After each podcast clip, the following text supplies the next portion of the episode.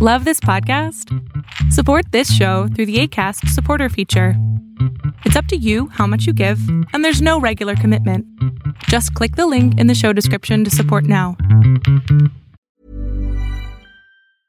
A lot can happen in the next three years. Like a chatbot may be your new best friend. But what won't change? Needing health insurance. United Healthcare Tri Term Medical Plans are available for these changing times Underwritten by Golden Rule Insurance Company, they offer budget-friendly, flexible coverage for people who are in between jobs or missed open enrollment. The plans last nearly three years in some states, with access to a nationwide network of doctors and hospitals. So for whatever tomorrow brings, United Healthcare Tri-Term Medical Plans may be for you. Learn more at uh1.com. I'm Sandra, and I'm just the professional your small business was looking for. But you didn't hire me because you didn't use LinkedIn Jobs. LinkedIn has professionals you can't find anywhere else, including those who aren't actively looking for a new job but might be open to the perfect role, like me.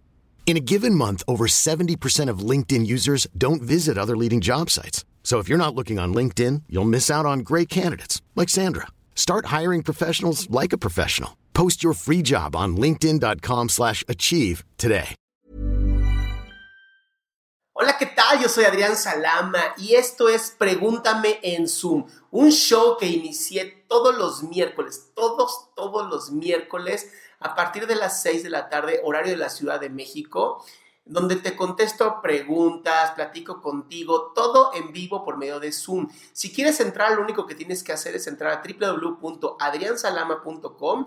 Ahí puedes ver los links, cómo lo hacemos, los nuevos eventos que tengo, mis YouTube, mi podcast, todo, absolutamente todo lo que saco para que tú estés mucho mejor en salud mental y emocional. Ahora, este show ha explotado, me ha dado mucho gusto hacerlo, nos hemos quedado incluso con gente que no le he podido contestar por falta de tiempo, pero son dos horas todos los miércoles que te contesto en vivo. De verdad, espero verte ahí y que disfrutes este show. Buenas noches. Buenas noches, ¿de dónde eres? Tú. ¿De dónde, mi amor? Perú. Ah, muy bien, Perú. He estado dando unas charlas por allá yo. Sí. ¿En qué, te puedo servir, amiga? Bueno, yo quisiera em, que me aconseje porque con sus consejos porque están, bueno, con todo lo que está pasando de la pandemia, ¿Sí? eh, no sé, yo tengo un, eh, una amistad con una persona que esta persona eh, tiene problemas, tiene problemas eh, de adicciones. Okay. Y, como yo soy de iglesia, lo he conocido en un centro que yo iba a apoyar, pero... Te escucho. Mira, creo que se perdió la señal. Pero bueno, si por alguna razón em, tienen este problema de que están con alguien que tiene algún tipo de adicción, em, es importante que la persona pida ayuda. No podemos ayudar a nadie que no quiere ser ayudado. Esto duele mucho. Eh, Amira, ¿me escuchas? Sí. Bien. Sí, él llevaba un plan, disculpe, de tratamiento, pero el problema es que cuando salió, eh, ya casi de un año y ocho meses, pero salió ya ahora hace tres meses, pero él parece que ha decaído otra vuelta o de repente también por su mismo, eh, dice que saliendo lo que es del centro, eh, sufrió lo que es mucho maltrato interno ahí y le golpearon todo eso. Entonces, y como que quedó dañado porque le rompieron tres costillas y es y todo ese ser eh, los centros tuvo maltrato todos. Entonces eh, entonces todo eso creo que le ha dejado como que un rencor un, un odio y, y entonces que cuando salió de ahí entonces metió con más fuerza la droga entonces. Ah, mira, esa es una excusa muy buena que pone la gente. O sea, sí entiendo y es una realidad que hay centros que no son, no son buenos ni son profesionales y creen que con la, a golpes las adicciones se sacan cuando no se dan cuenta que es una enfermedad. Por desgracia, esto pasa en todo el mundo, no nada más en, tu país o en México o en Latinoamérica, pasa en todo el mundo, en donde no hay regulaciones como tal. Em, pero si es una excusa. Decir que por eso se volvieron a meter a las drogas es solamente una excusa y no es una realidad. O sea, no hay, no hay que también creer eso. Ahora, eh, si esta persona está pidiendo ayuda, lo más importante es buscar un centro que sí sea profesional, que sí se lleve con los 12 pasos, que sí trabaje de una manera de desintoxicación, que son por lo menos 28 días de encierro, en donde no van a tener contacto con nadie. Las adicciones son una enfermedad terrible, afectan más o menos al 7% de la población y por desgracia no hay un método que podamos decir 100% útil que sirva para resolver todo esto. Mm, sí, bueno, entonces eso también eh, están viendo, pero parece que él todavía sigue ahí metido en ese ámbito otra vuelta y por más que le hablo, le aconsejo que se está mal, pero él dice, dame tiempo, dame tiempo que voy a, voy a cambiar. Pues hay que darle tiempo. Así de sencillo, no, no se puede hacer más. Mira, es una enfermedad que se vence solo. Por desgracia es una enfermedad muy solitaria y solamente puedes estar tú contigo y resolverlo solo.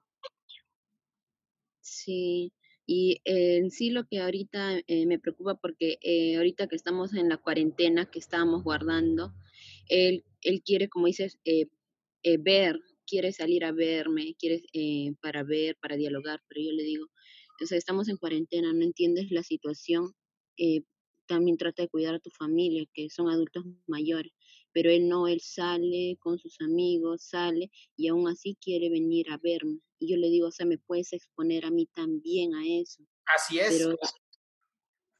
Eh, y eso es lo que no comprende, no sé cómo más decirle para que, porque si no luego como que se amarga conmigo diciendo que no lo quiero, que no, no deseo nada con él. Dile que es el chantaje emocional y que no vas a caer en el chantaje emocional que quiere hacer.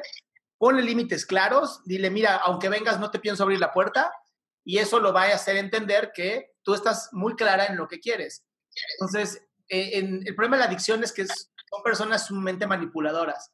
Entonces, si tú no pones un límite claro desde ahorita, va a tratar de, de sobrepasarlo. Sí, eso es lo que me agobia. Pues sí, pero así es esta enfermedad y hay que entenderla. Hola, ¿qué tal? Buenas tardes. ¿Cómo estás, Ariel? Qué gusto saber de ti. Hola, mucho gusto, este Adrián. Muchísimas gracias. Un placer. Dime en qué te puedo servir. Mira, la verdad es que yo tengo varias preguntas, bueno, dos preguntas en particular que hacen referencia a tus TikTok que he visto eh, que se basan en lo que es las pues las crisis que tienen las personas de ansiedad, ¿correcto? Mira, la primera es, eh, ¿cómo puedo yo aprender a tratar a una persona con ansiedad? Porque quizá una persona normal, este, pues, tiene también que aprender a tratar a ese tipo de personas, ¿no? Ok, sí, sería bueno. pero, pero ¿cómo? O sea, ¿cómo yo me eh, meto en la cabeza de que no es una persona eh, que me va a tratar de la misma forma, por ejemplo? dame un poquito más de información. Digamos que yo estoy en esta, con esta persona por una relación y es una persona que yo quiero mucho. Sin embargo, me ha costado mucho aprender que eh, la forma en que ella me trata o me han tratado en otras relaciones no es lo mismo y pues es difícil comprender esta situación como pues como zona eh, exterior, digámoslo así, que no está exactamente... ¿Cómo se presenta la ansiedad en ella? ¿Cómo, perdón? ¿Cómo se presenta la, ansiedad en esta persona? Es, eh, digamos, ocasional en base a algunas problemáticas en la escuela.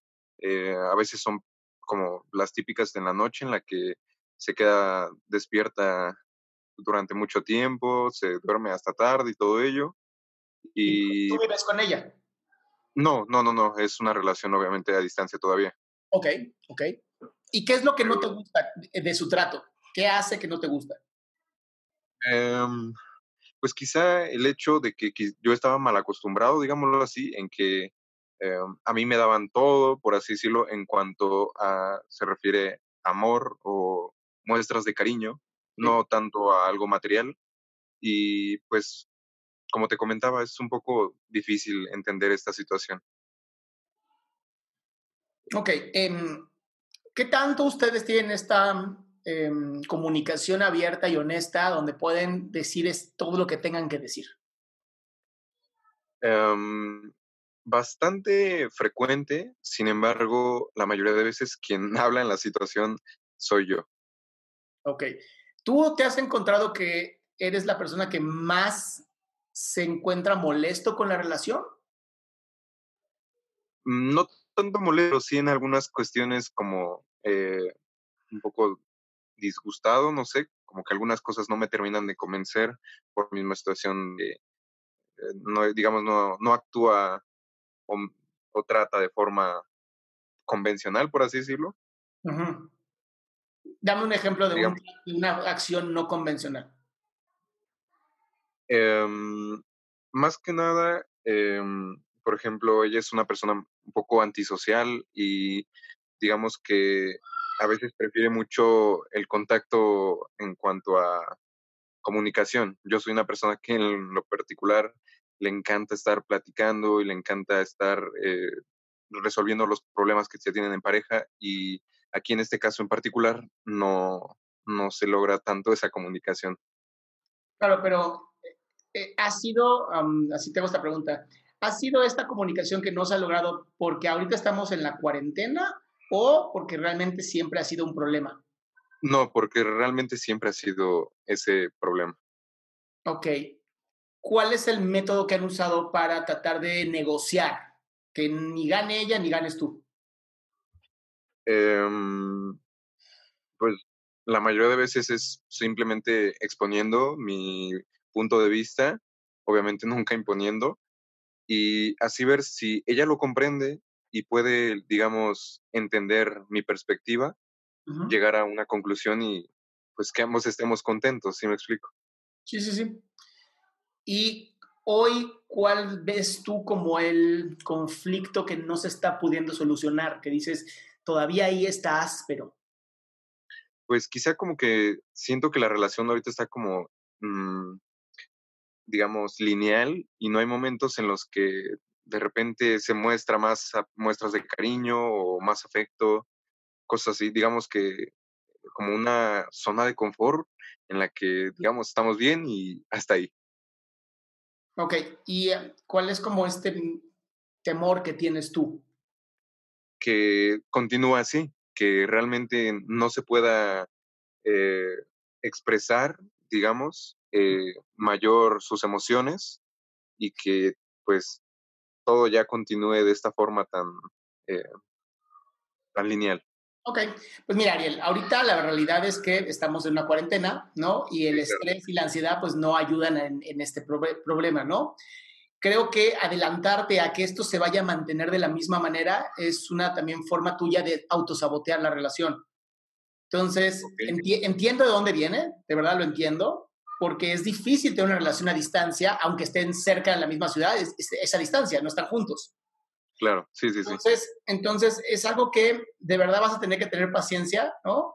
Eh, muchas pláticas, mucho, mucha reafirmación de que están en una relación, de que sigan bien, pero con esta parte en donde pues, vas a tener que, que tener paciencia, porque no podemos hacer nada hasta que termine la cuarentena y entonces sí podemos resolverlo.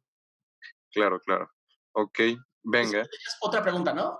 Sí, nada más, una más. Eh, aquí es como un consejo que te pediría es qué hacer o cómo puedo ayudar a una persona que tiene una crisis. En ese momento, ¿qué es lo que me recomiendas hacer?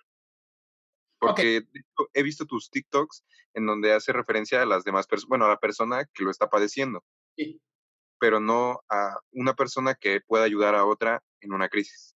E-, en algún momento saqué un video justamente como cómo ayudar y eh, tengo justamente un YouTube, si te metes a mi YouTube vas a encontrar que hay uno donde cómo ayudar a las personas, porque sí se requiere de mucho más tiempo. Em, em, te podría ayudar ahorita rapidísimo, ¿no? Normalmente en las crisis de ansiedad lo primero que hace el cuerpo es buscar oxígeno. Es lo primero que hace tu cuerpo, es busca oxígeno porque algo va a pasar y tenemos que tener muchísima energía y oxígeno para atacar o escapar o paralizarnos. Entonces, lo que vas a hacer es apoyar a la persona a tomar respiraciones Entonces, si la persona, digamos que está tomando mucha respiración como fuerte, como muy superficial, muy del tórax, vas a acercarte a la persona y le vas a decir, a ver, vamos a respirar juntos. Y vas a respirar a su mismo ritmo, pero tú teniendo el control. Me refiero, si está así, tú vas a hacer lo mismo, vas a llegar y decir, ok, vamos a respirar y vas a ir bajándolo tú. Esto funciona porque tenemos neuronas espejo y cuando una persona se encuentra en crisis, lo primero que va a buscar es alguien que tenga la solución a ese problema. Si de plano ni con eso lo puedes ayudar, literal un vaso de agua helada este, a la cara funciona muy bien. Este, tener, tenía por aquí de los de Big Vaporub, no sé dónde me lo dejaron. Este, son estos como inhaladores de Big Vaporub que son fuertísimos y le dices inhala y le metes una inhalación y eso hace que se sabotee toda la parte de la nariz, se sobreexcite y entonces la persona tiene que regresar a los pensamientos. Ahora, si tampoco eso funciona y la persona ya está en la crisis de pánico, lo acuestas o la acuestas, le proteges la cabeza y le dices, aquí voy a estar, no te preocupes, que pase lo que tenga que pasar, aquí voy a estar. Y eso da seguridad. No siempre podemos ayudar a las personas, pero darles la seguridad nos ayuda muchísimo. Perfecto, ok. Igual, checa. Muchísimas gracias. Ahí tengo mucha información. Muchísimas gracias, Adrián. A ti, amigo. Hasta luego. Hola. Hola, Natalia. ¿Cómo estás? Buenas tardes. Bien. Gracias. Saludos a todos. ¿Qué pasó, mi cielo? Este, pues mira, básicamente es una situación de, eh, me separé en el mes de enero eh, de una relación de casi seis años. Tenemos un bebé de dos meses, dos meses, dos años, perdón, dos ah. años, dos años, siete meses. Sí. Este, yo vivo ya en, ya me pude, o sea, nos separamos, vivíamos de hecho en Monterrey, nos, nos cambiamos de ciudad y este, yo me, me independicé, estoy con mi niño, este, en realidad no le exijo mucho dinero porque yo tengo mi trabajo, este, él me da lo que quiere económicamente y todo. Ese no es el problema, o sea, funciona. ¿Mande? ¿Dijiste da lo que quiere? Da lo que quiere realmente. ¿No hicieron un, convenio de manutención?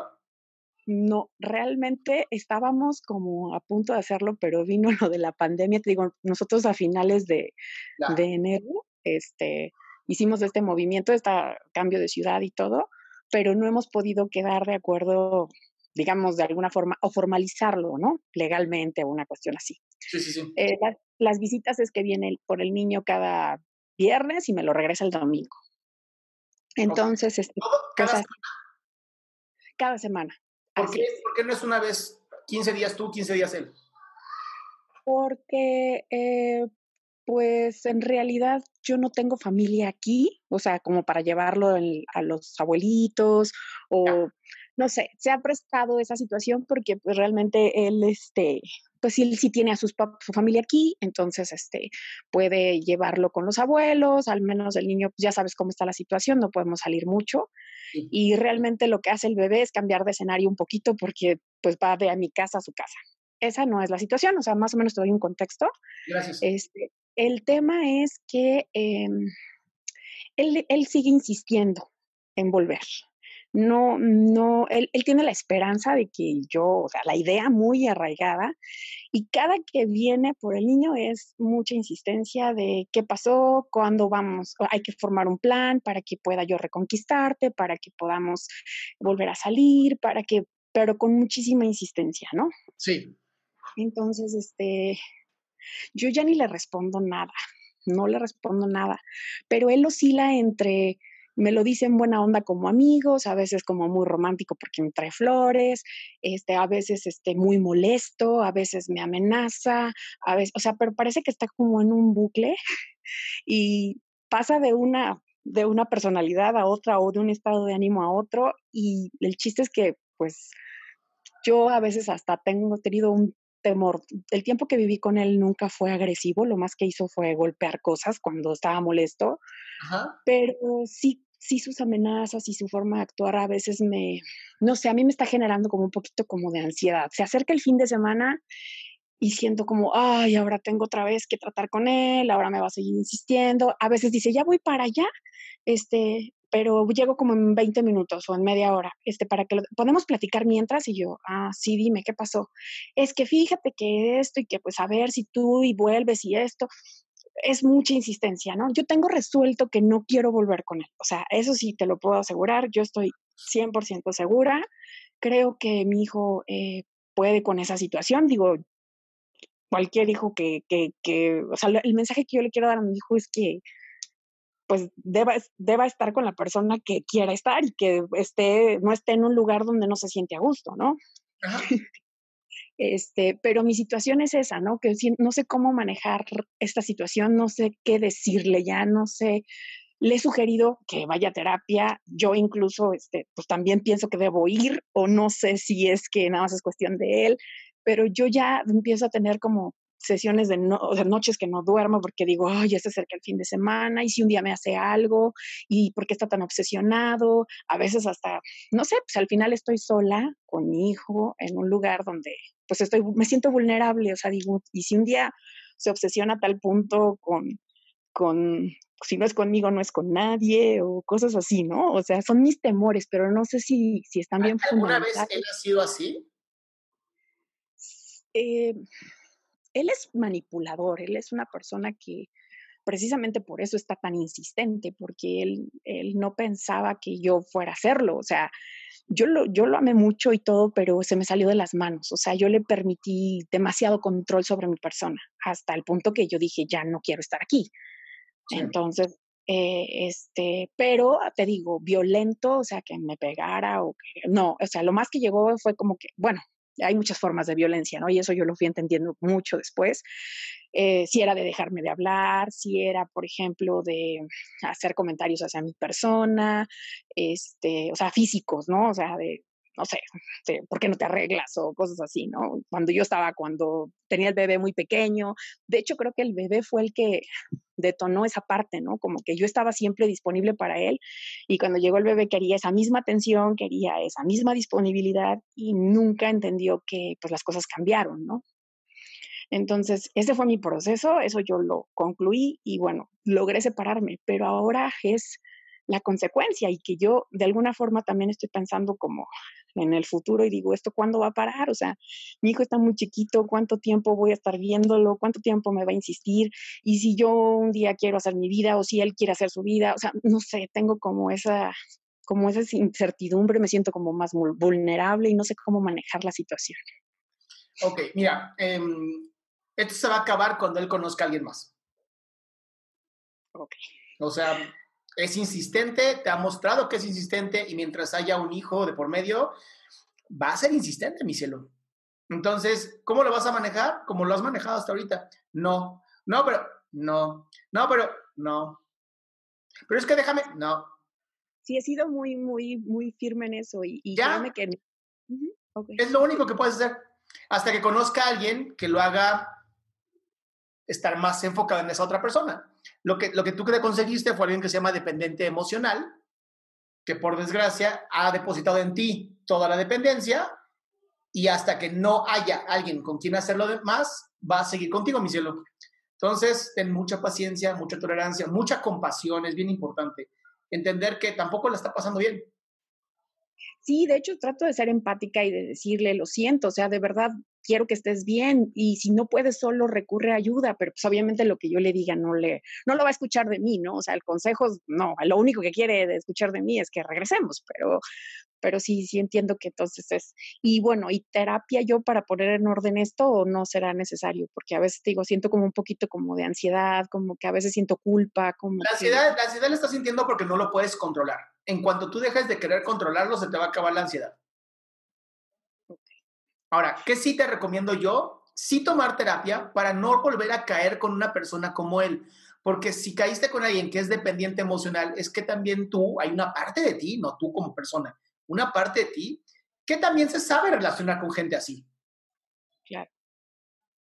Claro, sí, sí, sí. De hecho, ha sido un gran aprendizaje. O sea, y, la verdad es una pena que haya sido cuando, pues, ya teníamos al bebé y fueron unas, o sea, como que hubo, de hecho creo que el bebé fue el detonante sin pensar mal en él, ¿no? O sea, amo profundamente a mi hijo. ¿Le que... la atención? Pero mira, yo creo que si, si se trabajan ambos, van a ser un gran equipo. Lo importante es que tengas paciencia. Perfecto. ¿Va? Ok. Muchísimas gracias. Gracias, Saludos. Bye. Eh, bueno, es que en contexto, lo pongo un poquito en contexto. Por favor. Tengo un, tengo un hermano mayor que, bueno, que siempre yo he sentido que él tiene toda la atención y, y bueno, pues yo he tratado de muchas formas de tratar de llamar la atención, pero no sé qué hacer.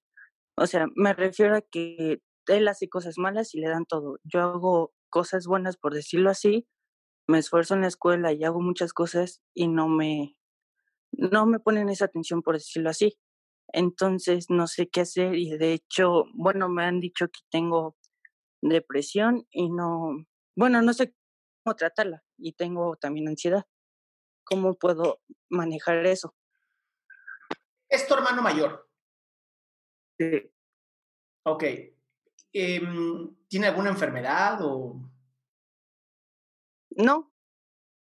¿Le va bueno, no, bueno, no tiene enfermedad.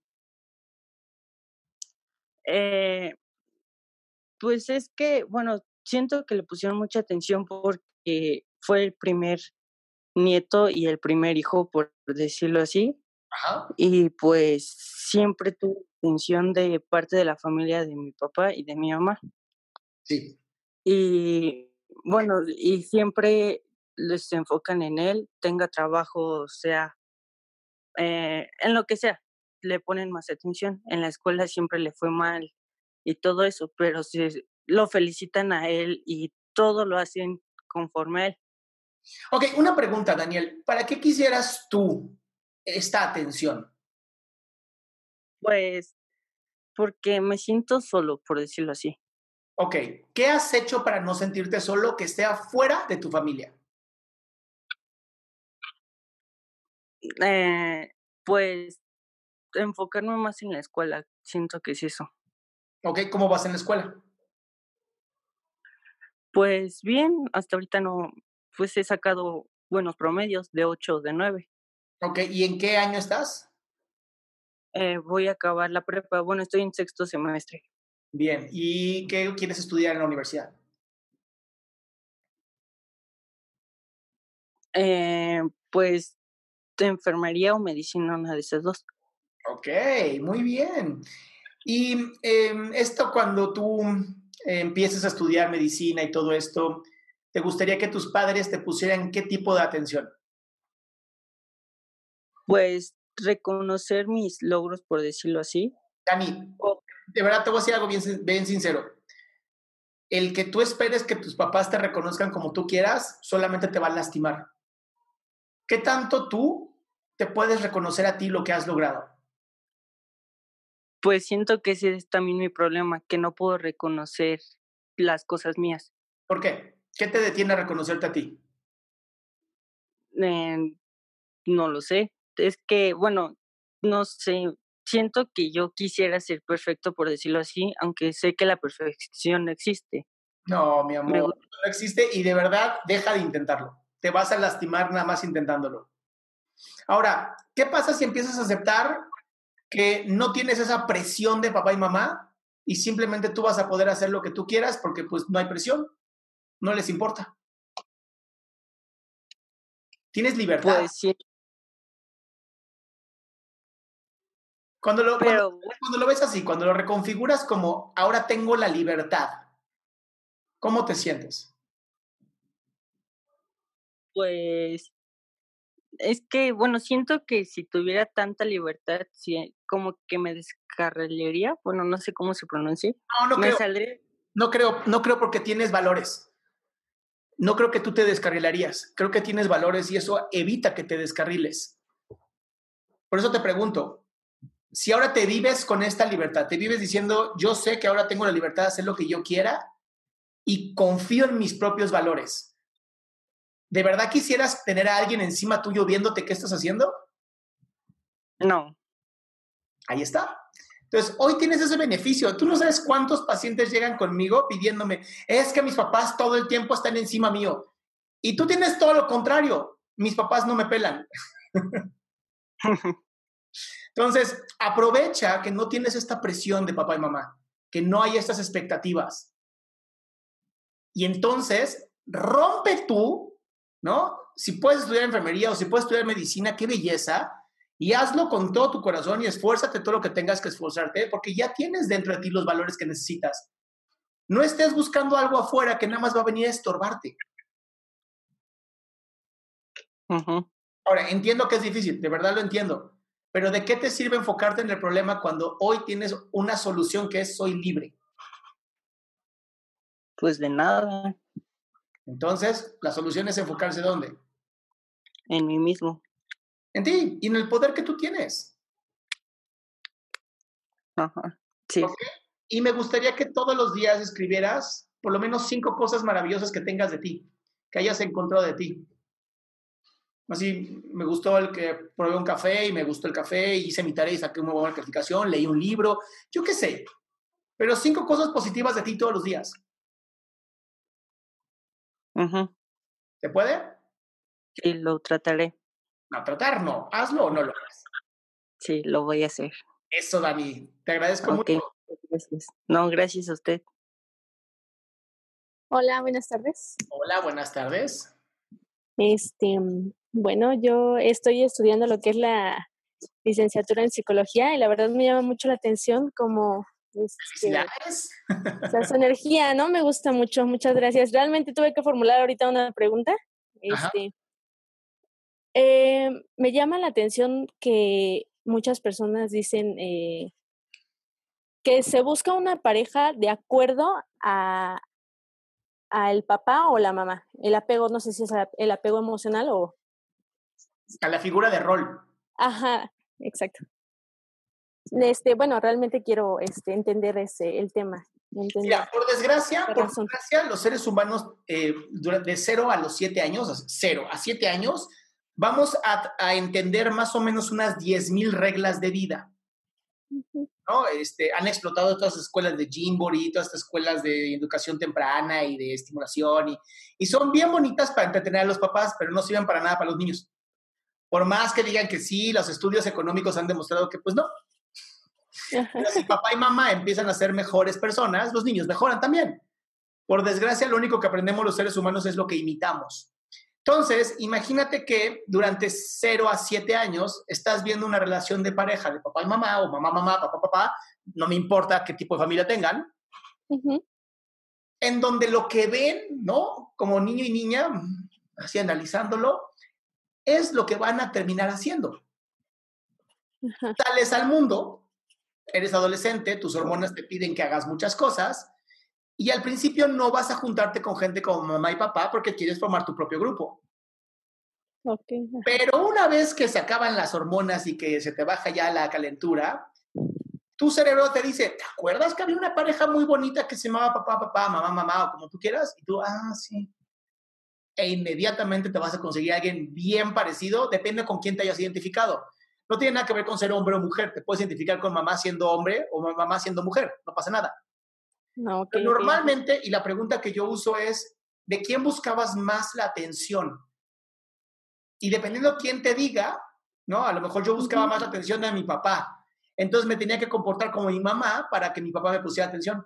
Y es por eso que nos juntamos con gente muy parecida a nuestros papás. Ah, ok. Ok, ok.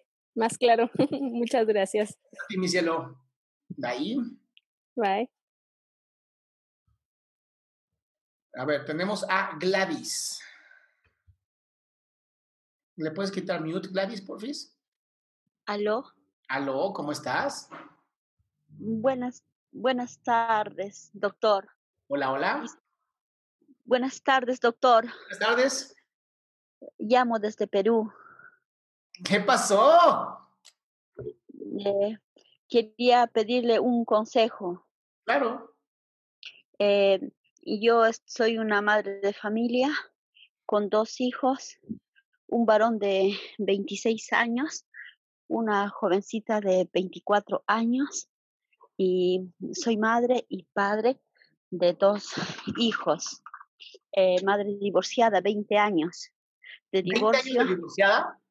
Sí, 20 años. Bien. Y me, me, he dedicado toda la vida a, trabajar, cuido pacientes ancianos eh, y con eso he mantenido a los chicos.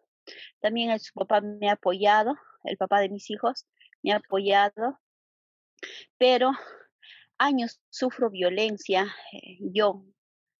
¿Por parte violencia de...? Por, por mi hijo, el que tiene 26 años. Ok, qué terrible. Entonces, yo no sé cómo recurrir. Tengo un hijo que es el mayor que tiene 26, estudia medicina. Eh,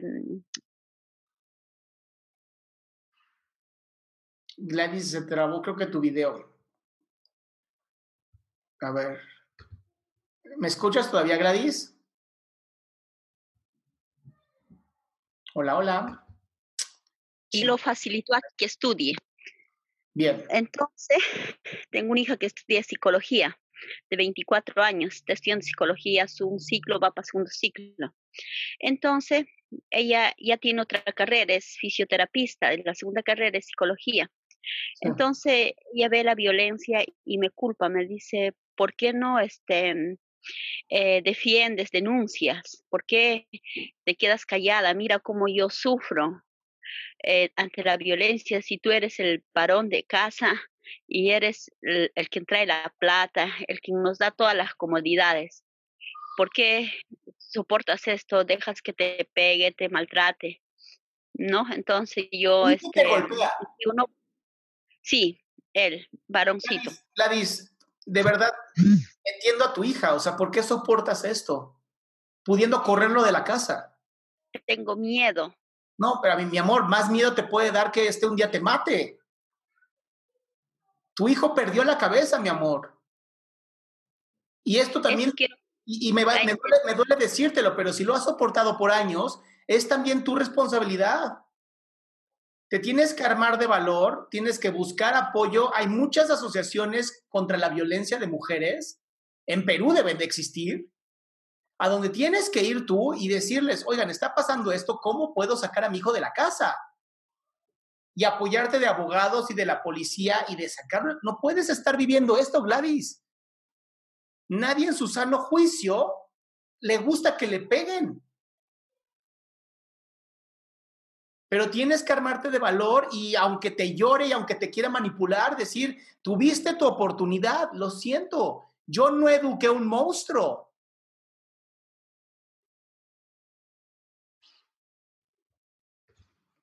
Gladys, no sé por qué pusiste pausa en tu... Creo que te perdimos. ¿Aló? ahí está. ¿Sí me escuchaste? ¿Aló? ¿Ahora me escucha? Me escucho bien. ¿Me escuchaste lo que te dije? Sí. ¿Quiere saber por qué me por qué me pega y por qué yo acepto el golpe? ¿Quiere que le diga? ¿Por qué? Porque yo, por tener la situación económica. Gladys, estás poniéndole mute a tu propio micrófono. Gladys, por favor, el celular cuando lo manejes no le pongas el botoncito de mute porque no te escucho. Ok, es importante esto para todos. Nadie, nadie, nadie te puede pegar. Nadie. De verdad, esto es, me duele escucharlo, me duele mucho escuchar cosas así. Gladys, cuidado con el botón en el micrófono porque te pone mute y ya no te escucho. Ahora dice término de hablar, eso está bien, no manejo bien celular. ¿Escucha? Escucho perfecto, Gladys. A ver, necesito que tú hables con tu hija y te apoyes de ella y vayan a algún tipo de asociación contra la violencia intrafamiliar o violencia doméstica o violencia contra la mujer y hables de lo que está ocurriendo.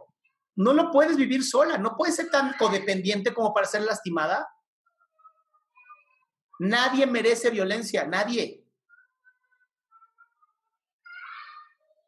Sí, doctor. Por favor, Gladys, pero prométeme lo que vas a hablar con tu hija y se van a acercar a un grupo de apoyo.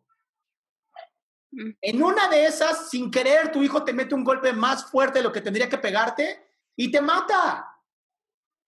Sí, es cierto. Y no es justo ni para ti, ni para él, ni para tu hija. La violencia nunca es respuesta, nunca. A menos que sea en defensa propia, pero no es defensa propia esto, Gladys. pierde rápido la calma. No me importa, de verdad no me importa, que pierda la calma en su casa, no en la tuya. Gladys, no, no está bien lo que estás viviendo. Sí, doctor, lo comprendo. Por favor, acércate a un grupo de mujeres que apoyen la que, que estén en contra de la violencia. Hay muchas asociaciones no gubernamentales que te pueden apoyar. Incluso tu gobierno debe tener centros para la atención de víctimas de delitos o víctimas de violencia. Por alguna razón le sigues poniendo mute, pero bueno. Por favor. ¿Qué pasa esto, Gladys, entonces sí lo entendiste. Sí, doctor. Prométemelo. Mm, ya, doctor, lo voy a, este, ahora que está acá, hay una llamada para hacer al este y lo voy a hacer, doctor. Por favor, es más, salte de aquí y llama de una vez. Ya, doctor. Gracias por compartir, Gladys. Gracias, doctor, por ayudarme. Gracias. Bendiciones, doctor. Bendiciones también. Sofía, ¿cómo estás? Hola, muy bien. ¿Y usted? Bendito Dios, bien. ¿En qué te puedo servir? Eh, pues mire, eh, yo llevo en cuarentena, yo creo que desde antes que declarar la, la cuarentena oficial aquí en México. Eh, entonces, este, al principio iba todo bien, iba pues normal, ya había terminado mi carrera. y pues yo vivo sola con mi mamá. Entonces, este, de un, como hace como dos semanas en adelante, he sentido como mucha ansiedad, mucho, ¿cómo le diré? Este, muchas ganas como de llorar. Y de hecho, este, he pasado como varias noches, este, que no puedo dormir porque agarro una crisis de llanto, pero incontrolable, hasta que después digo, ok, tranquila, hay algo, hay algo mal aquí, pero tú lo puedes controlar. Este, pero hay veces que, por ejemplo, este, he sentido muchas veces que soy como muy dependiente emocionalmente, sobre todo como la atención de pareja, que pues no tengo. este, o sea, no tengo, no tengo pareja, pero, o sea, lamentablemente he buscado esa atención donde no, no la hay. ¿Me explico? O sea, Tinder o cómo? no. Ah, sí, sí, sí. Una vez. Te, entiendo, y te voy a decir por qué, cómo sé ya dónde está tu problema.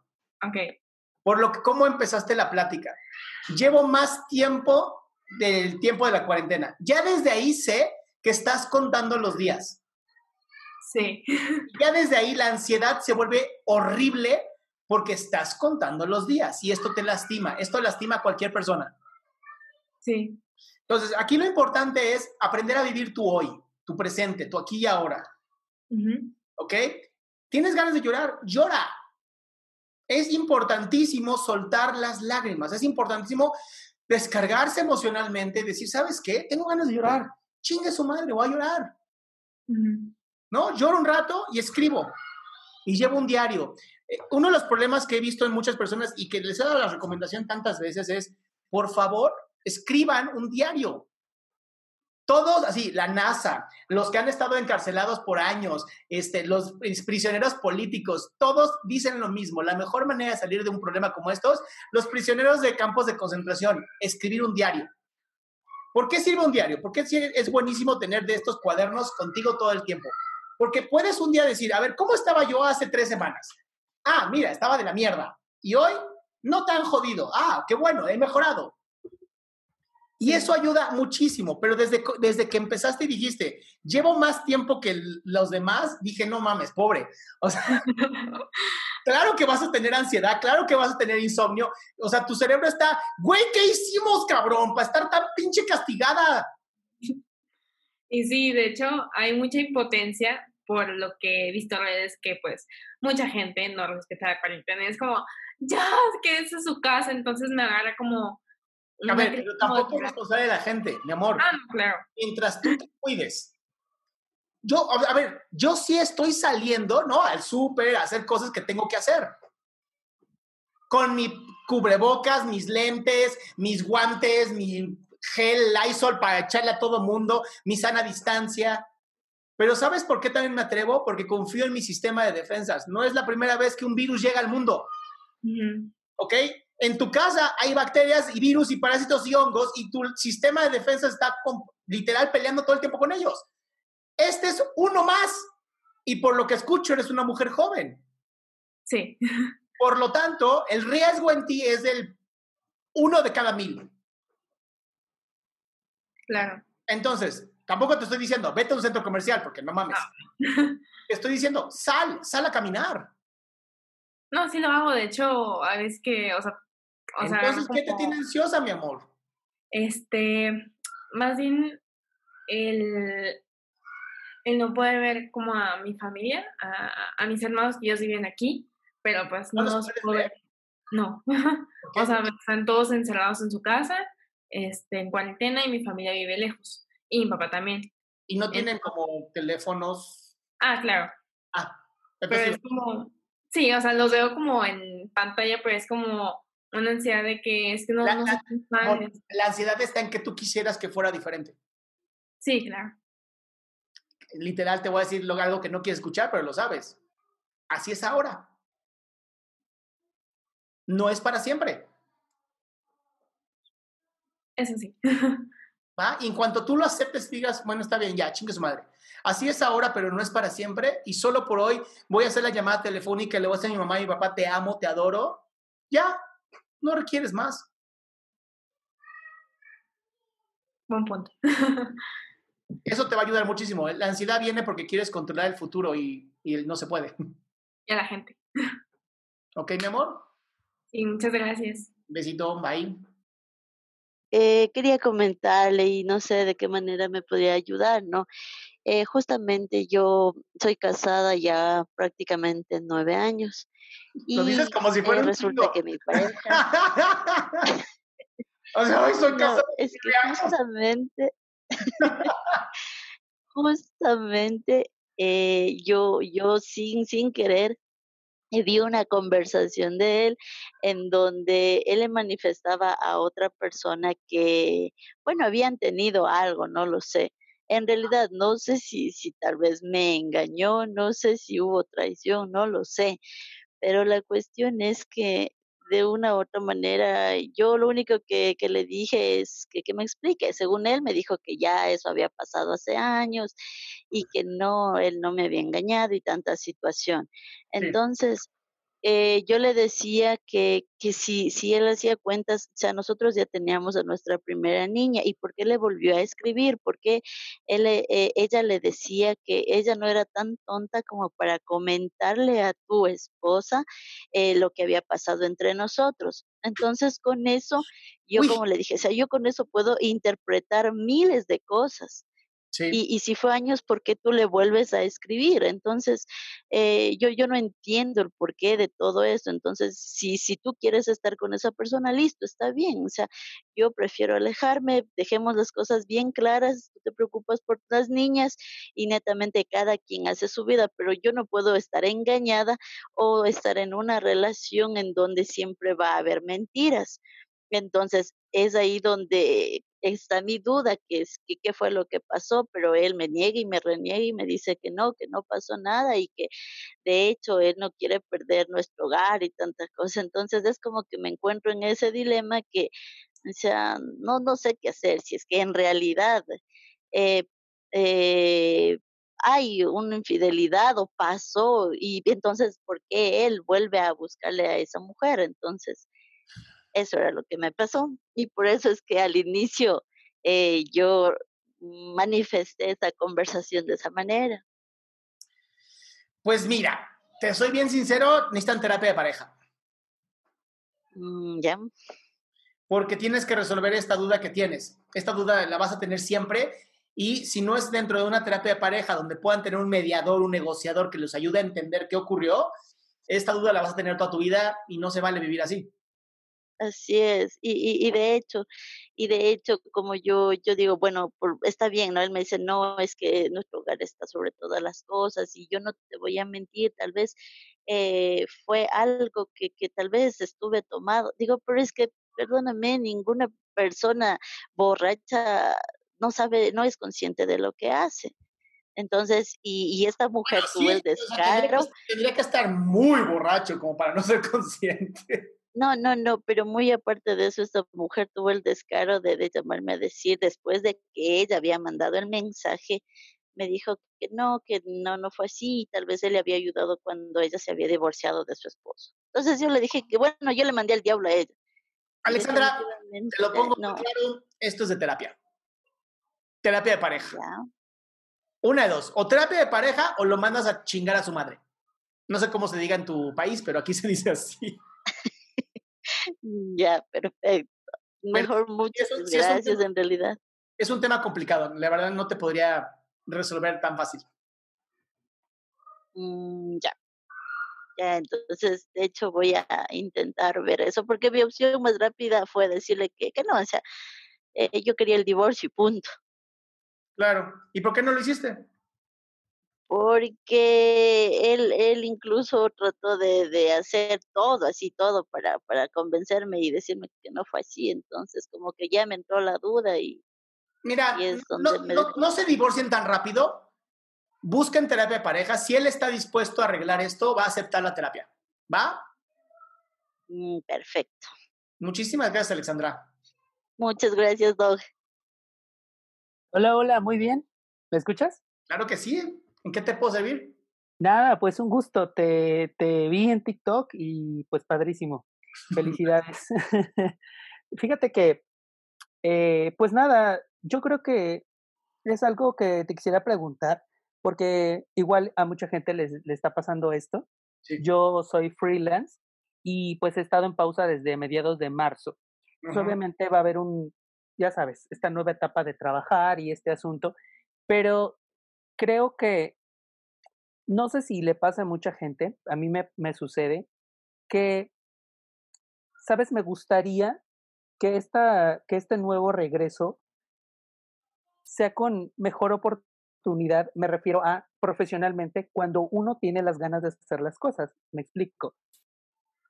Quiero trabajar quiero tener nuevos proyectos y me gustaría hacer más cosas profesionalmente porque me gusta mi profesión y todo esto. Entonces, siento que esto es un asunto emocional y que pudiera ser momentáneo. ¿Esto cómo se puede llevar a cabo? ¿Cómo, cómo una persona lo puede trasladar a acciones concretas para que la vida funcione? Porque para mí este es un momento de oportunidad. O sea, ya pasó, pasaron muchos sentimientos, muchas cosas en el encierro, pero creo que es un momento de oportunidad y a mí me gustaría aprovecharlo al máximo. Entonces creo que, no sé, ¿tiene, tengo una pregunta, Ever, ¿por qué, ¿por qué no lo has aprovechado ahorita al máximo? Por el encierro, porque, porque necesito... Pero, eres freelance, ¿no? ¿Qué haces? Trabajo en proyectos de televisión. Ok, y esto es como televisión, ¿no? Lo que estamos haciendo tú y yo. Mm, sí, claro. ¿Y por qué no has explotado esto? Sí, sí lo he hecho, sí lo he estado haciendo. No lo estás haciendo, Ever. ¿Sabes qué creo que pasa? Que te estás sobreexigiendo. ¿Será? Pues suena, porque si ya lo estás haciendo, tal vez encontrar un proyecto, o a lo mejor más proyectos con que ocuparte, este, es bien importante, ¿no? Que también entendamos que nuestras capacidades tienen cierta, hay que tener paciencia, ¿no? Em, todos conocen lo que es un árbol de manzanas. Tal vez nunca han visto uno, pero han visto un árbol, una, manzana. Bueno, para que un árbol de manzanas dé manzanas, se tarda cinco años. Vale. Pero una vez que ese árbol empieza a dar manzanas, te da manzanas 50 años. Pero durante cinco años tú tienes que estar ahí cuidando, protegiendo la tierra, protegiendo que no le haya nevadas o lo que sea, cuidando esta, esta, este árbol. Es lo mismo con lo que tú haces, es sigue trabajando en lo que tú amas sigue haciéndolo, sigue cultivándolo, sigue haciendo proyectos nuevos y no esperes un resultado ahorita. Claro, claro, tienes, tienes toda la razón. Estás joven, cabrón, te estoy viendo. ¿Y qué tendrás? ¿20 años? No, no, no. Ahí sí te equivocas. ¿Cuántos tienes? 34. Wow, te ves súper joven. Hombre, muchas gracias. Oye, y algo. Estás joven, chingada.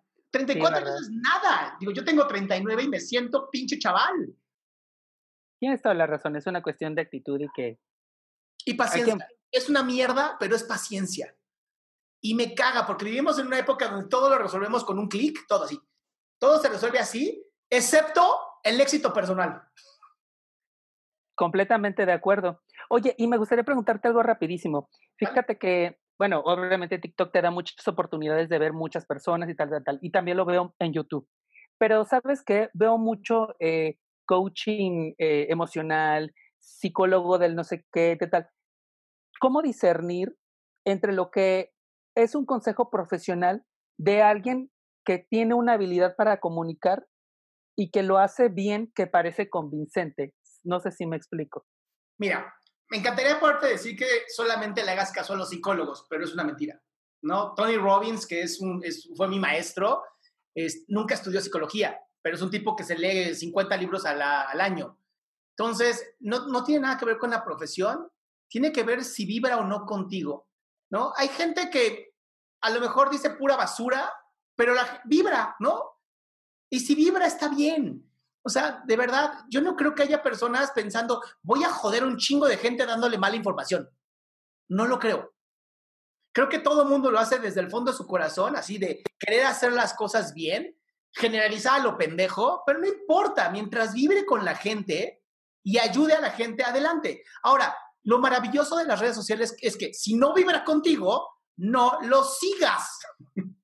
Claro, claro, por supuesto. ¿no? Yo hace poquito me metí en una bronca con este, un video de los hermanos Spankart o algo así, ¿no? Pero, a ver, quiero decirlo porque no lo había dicho, yo sí admiro lo que han logrado. O sea, no, no, quiero decir que, no quiero decir que los admiro a ellos, ¿ok? Admiro lo que han logrado. Admiro muchísimo que han llegado a 5 millones de personas, o al menos eso dicen. Pero no me gusta el cómo lo hacen, y es bien diferente. O sea, si ya tienes conforme vas creciendo, y eso es bien importante, conforme vas creciendo en popularidad, adquieres también cierta responsabilidad de cuidar lo que dices. Porque si mañana, o sea, mi esposa está encabronadísima con, con, algo que dijeron sobre que si las mujeres usan o no bikinis o ropa interior, ¿no? Un comentario bastante misógino, machista, patriarcal, ¿no? Mi esposa está metidísima en toda la onda feminista y de pronto escucha esto y le da mucho coraje. Le dije, no los escuches. si no te gusta, pues dale para arriba y ya, ¿no? En TikTok y se acabó. Pero también entiendo, entiendo, también que si alguien que se encuentra a lo mejor en un estado de, de, de desequilibrio, donde está tratando de encontrar lo bueno, se puede encontrar con este tipo de comentarios pues bastante desviados, A una visión que ellos tienen y es respetable porque es su visión, pero puede lastimar a la persona. Y ahí es donde tenemos que tener mucho cuidado con lo que decimos por, el peso que tiene lo que decimos. Es que es lo que justamente lo que a, lo que a lo que voy, porque por ejemplo escucho los casos anteriores y la verdad es que está muy fuerte. Entonces un, un consejo tuyo que no esté enfocado o que vamos e, es es una responsabilidad muy muy grande. Y me, y me atrevo a hacer esto porque si tú vieras cuántos mensajes me llegan a mi inbox pidiéndome ayuda, te abrumarías. Y de verdad intento contestar todos los mensajes, intento contestar, leo todos los comentarios, me cuesta mucho trabajo contestarlos todos, pero me duele ver que hay tanta gente con tanto dolor y tanta ansiedad y que yo no pueda hacer más, no pueda yo dividirme en 400 millones y poder ayudar a cada uno de ustedes. Entonces, me atrevo a hacer esto y cada una de mis respuestas es desde mi amor y desde mis años, son 16 años de psicoterapeuta, de trabajar ocho pacientes diarios, o sea, sé que lo que digo lo digo con una base científica. No le va a servir a todos, porque el ser humano es totalmente falible, no somos matemáticas. Pero creo en lo que yo hago. Y habrá gente que le caga mi forma de ser, ¿eh? Y me encanta. Y está bien, y no me sigan. Claro, claro, claro. Porque además eh, debe ser muy difícil cuando aceptas una, cuando escuchas una crítica o lees una crítica y a lo mejor es alguien que solamente le tomó unos segundos verte y, debe ser muy, muy, muy complicado. Entonces, la verdad, felicidades y... Pues no, eh, te soy bien sincero, eh, me da compasión y se lo he dicho muchas veces, a mí me da mucha compasión la gente. Si alguien se tomó el tiempo de escribirme un mal comentario, es alguien que está muy lastimado. Y pues entonces me da compasión. No les contesto, yo tengo una política de no contestar. ¿No? Pero, pues así es. Y la idea es, ah, si, mira, mientras más personas seamos compasivas, no sabes qué bonito el mundo sería. E, es que mira, por ejemplo, si, si tú hoy usas esta camisa y alguien te escribe, esa camisa está muy fea, te sienta mal. O sea, no volteas a ver tu camisa y dices, vamos, por lo menos te queda la duda, ¿no es así? No, ya, ya llevo mucho tiempo en esto. ah, bueno. Bueno, pues muchas gracias. A ti, a ver, pásala bonito. Hola, ¿cómo están? Bendito Dios, muy bien, ¿tú? Pues con, con nervios de hablar, la verdad, no soy como bueno hablando en público y pensar que estoy escuchado por mucha, tanta gente. Y toda esta gente te quiere y te apoya, entonces tú sé feliz. Ah, pues la verdad, ahorita estoy en Los Cabos, me vine como un viaje para aprender a vivir solo, lejos de mis padres, y es como, no sé, la situación actual hace que tenga miedo, no quiero regresarme a casa, ah, pero creo que es necesario también como parte de la vida y ya tengo una novia aquí. Ah, una novia la querí de una forma, ah, tuvimos que abortar por problemas más relacionados a nosotros, de no querer al niño, pero supongo que nos afectó emocionalmente a todos, bueno, a nosotros dos. Sí. Y pues no sé, tratar con eso ha sido bastante difícil y de hecho... ¿Qué es lo difícil? Empecé a ir a un psicólogo yo con una psicóloga y no sé, ha sido como la ansiedad, depresión, de repente con ganas de llorar y no, no sale nada, ¿no? Sí.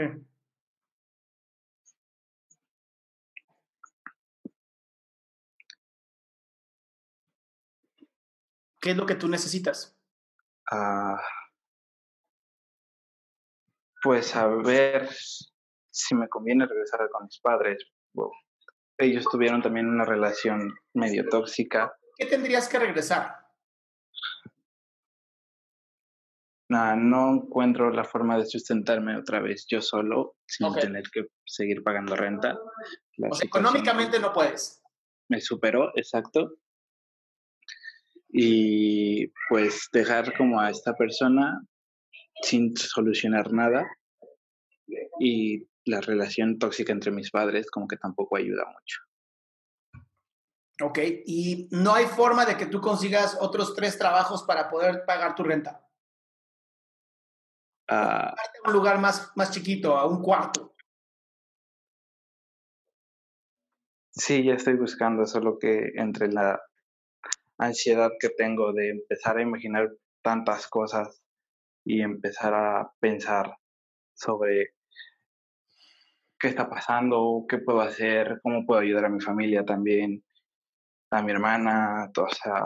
A ver, pero a ver, ¿cómo, cómo vas a ayudar a tanta gente, Dani, si tú no estás bien? O sea, estás queriendo ayudar a todo mundo sin tú estar sano, lo cual lo hace imposible. Entonces, primero quiero que pienses en ti.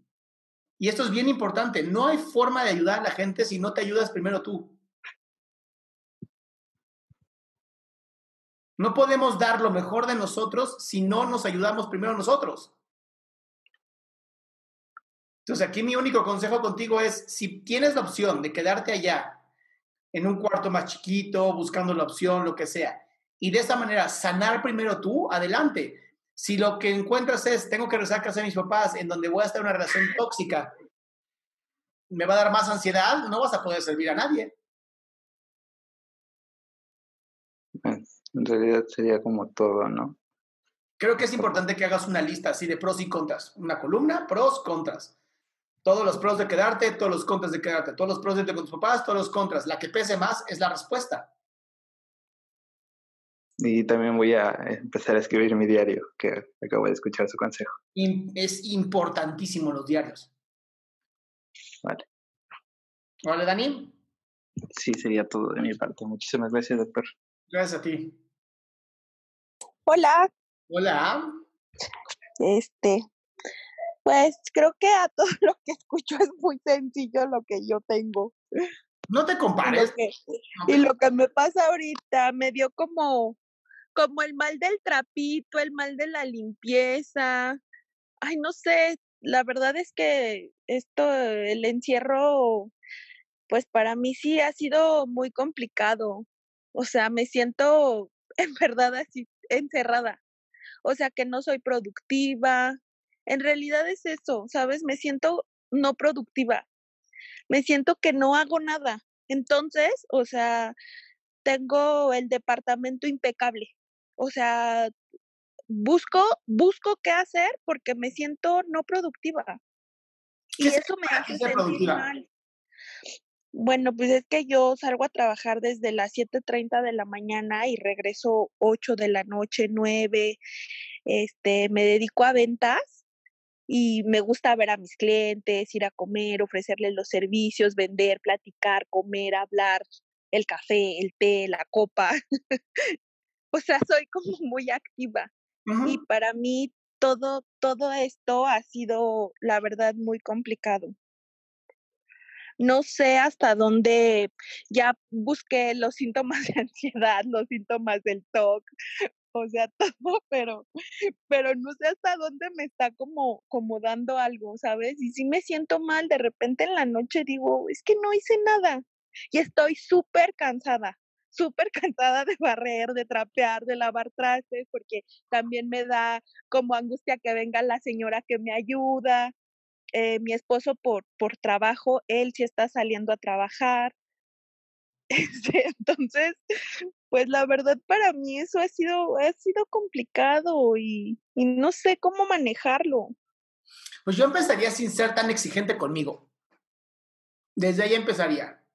O sea, no, que no puedas salir a ver a los clientes no significa que no puedas llamar por teléfono a los clientes y fomentar, una, y fomentar una relación profunda con ellos. Sí lo hago también, aparte de, escúchame, todo lo que hago. Escúchame, creo que tú sí estás siendo productiva. Lo que pasa es que como no lo estás viendo, te estás sobreexigiendo.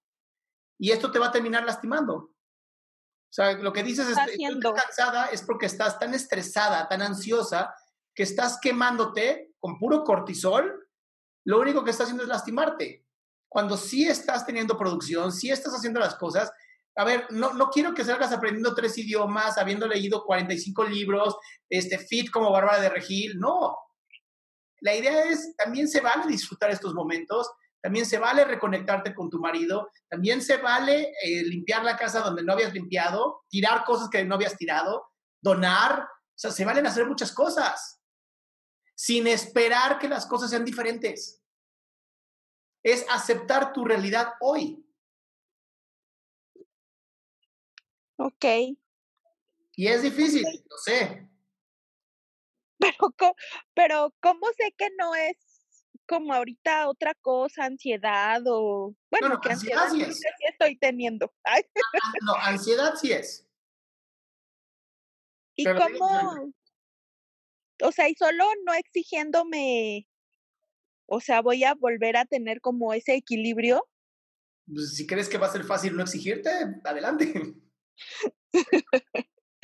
ok, listo. Pues mil gracias. Sí, creo que sí. ¿Va? Bueno, gracias. Nunca había tenido la oportunidad de verte en vivo y, y me gusta. Me da gusto que te guste. Gracias. Bye. Eh, bueno, es una pregunta sobre en qué momento te das cuenta que ya superaste a una persona. Cuando dejas de, preocuparte por cómo está. Cuando dices, ay, no he pensado en tal persona por mucho tiempo. es que eso me pasa. Entonces ya lo superaste, mi amor. ¿Cuál es la pregunta? ¿De verdad? Mira, eh, lo, dije en uno de los videos que tengo, que es el de olvidar y perdonar. Perdonar es, es bien bonito y es hermoso, pero no se olvida, y es uno de los problemas de mucha gente, quieren olvidar. No se olvida. Lo único que se hace es que tus neuronas descargan la parte emocional, que está encargada del sistema límbico, se descarga esa zona y nada más queda como una fotografía que no vale nada. Entonces, si hoy todavía puedes pensar en esta persona y dices, ah, qué pendeja, ¿cómo fue que lo dejé? Entonces no lo has olvidado. Pero si dices, fue un buen recuerdo, ¿no? Pero pues hay que seguir la vida, ya, se finí, se acabó. Ok. Me encanta porque tú nomás viniste a confirmar que ya sabías. No, no, no, es que sí tengo la duda, pues porque actualmente estoy en una relación y si es como que no sé si estoy lista para eso. ¿Lista para Eso es lo que pasa. Pues para comenzar como otra vez. Ay, no, le ponen demasiadas chingaderas a las relaciones. Si estás lista, o sea, mientras, lo único que es importante es que no estés comparando. Ahora, si me dices, terminé con este güey ayer y estoy empezando una nueva relación, no, no estás lista. No, no, no, pues es que ya pasaron como tres años. No mames, estás más que lista, mi amor. No, no, no, lo, tuyo ya es de, mandato del médico. Tienes que salir una relación. sí, no, no, ya no, no es luto. no, no, no. ¿Ok? Sí, está bien. vale, mi cielo. Hola, doctor. Te escucho. Buenas tardes. Pues pidiéndote tu, tu apoyo, esta, este encierro me está matando. Ajá, a mucha gente, mi amor. Tengo, tengo 62 años, trabajo en un hospital. No quiero regresar al hospital a trabajar. He bajado de peso, llevo 6 kilos y me preocupa. Entre semana yo cuido a tres nietos, cosa que ahorita no lo, no, no lo, no lo llevo a cabo por estas situaciones. Eh, no sé qué hacer.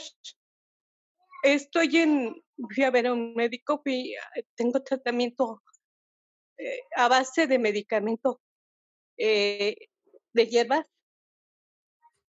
No puedo dormir en la noche, me cuesta mucho trabajo. Siento que no soy nada productivo aquí en mi casa encerrada. Ok. No sé qué hacer. Me siento ¿cuál es, tu, ¿Cuál es tu fantasía catastrófica? ¿Qué es lo peor que crees que va a pasar? Tengo miedo a contaminar a mis nietos porque yo trabajo en un hospital.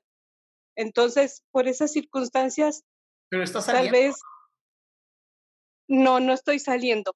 Entonces, ¿cómo Inclusive ahorita estoy llevando a cabo el programa de 60 y más y pienso jubilarme precisamente por esta situación. Tengo el tiempo suficiente. Jessica, escúchame. Si no estás saliendo, ¿cómo los vas a contagiar?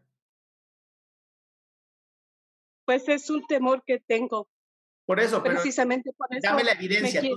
Dame la evidencia. ¿Cómo vas a contagiar a alguien si no sales? Sí.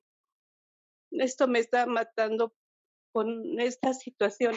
Porque estás fantaseando. Sí. Pero a ver, vuelvo a lo mismo. Quiero evidencias. Esto es bien importante, las evidencias. Evidencias lógicas. ¿Cómo vas a contagiar a alguien si no sales?